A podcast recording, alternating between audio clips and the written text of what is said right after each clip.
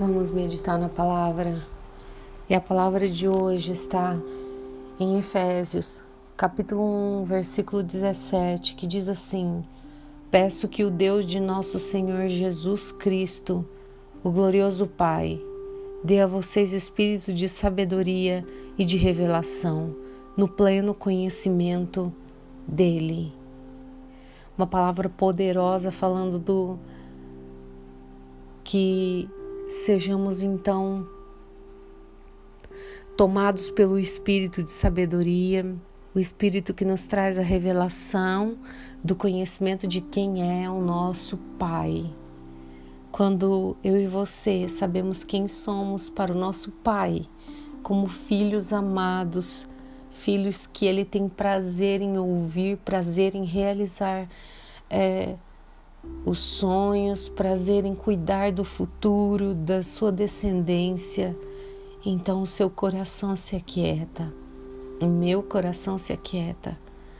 Quando nós temos uma percepção errada de quem é Deus, de quem é o nosso Pai, nós ficamos perdidos e desanimados por não saber quem somos de fato.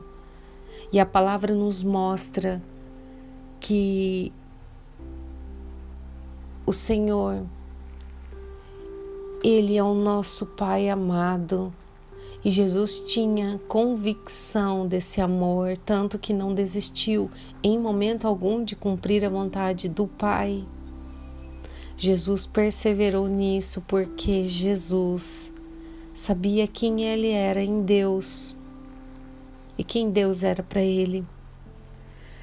Se nós hoje formos tomados por essa convicção de que você é amada, você é amado, eu sou amada, eu sou filha amada do Deus Altíssimo, você também é.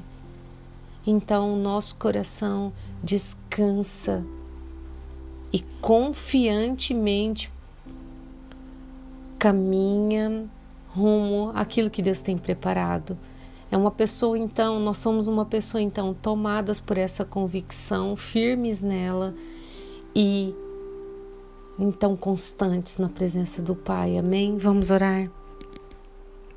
Pai, às vezes perdemos de vista quem somos no Senhor e quem o Senhor é para nós.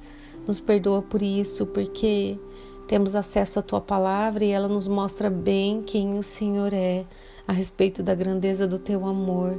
Nos encha mais e mais do teu amor, mais e mais de quem nós somos para o Senhor, para que não venhamos nos perder no meio do caminho.